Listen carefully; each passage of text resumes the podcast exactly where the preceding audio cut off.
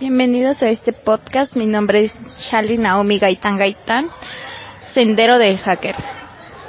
Metodología del hacker. Para poder romper la seguridad de una computadora, una de ellas no tiene víctimas. Puede consistir en enviar un virus troyano o lo peor en enviar un virus Rootkit.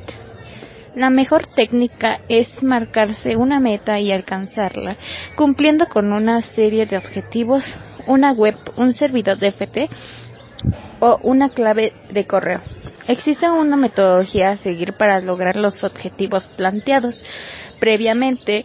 Eh, requiere de más pasos definidos ya que se han convertido en un estándar a la hora de poner a prueba la instrucción a un sistema. Búsqueda de información.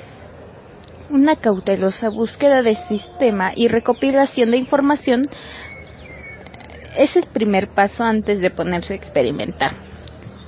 Filosofía cliente-servidor. Miles de LANs se comunican entre sí. Es una arquitectura informática de uso común en Internet. Se utiliza como base de los programas de intercambio de archivos como los hoy modernos EMU o ARES. Excepción a la regla Microsoft tiene un sistema operativo dominante en el que en el que, en virtud de los caprichos de la compañía creadora Windows, los pobres administradores de los sistemas deben darse a la tarea de crear aplicaciones sobre la base de las modificaciones introducidas a Chaleco por William Gates. Modelo OSI.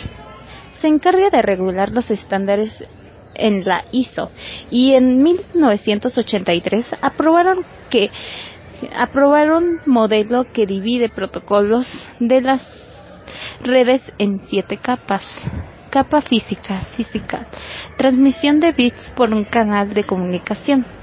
Capa de enlace, que de datos, data link, toma un medio de transmisión broto y convertirlo en una línea y divide datos de entrada en macros de datos, DLS, cable, etc. Capa de red network controla las operaciones de posibles subredes. En una red deben conocerse la tipología de la subred de comunicaciones, origen y destino.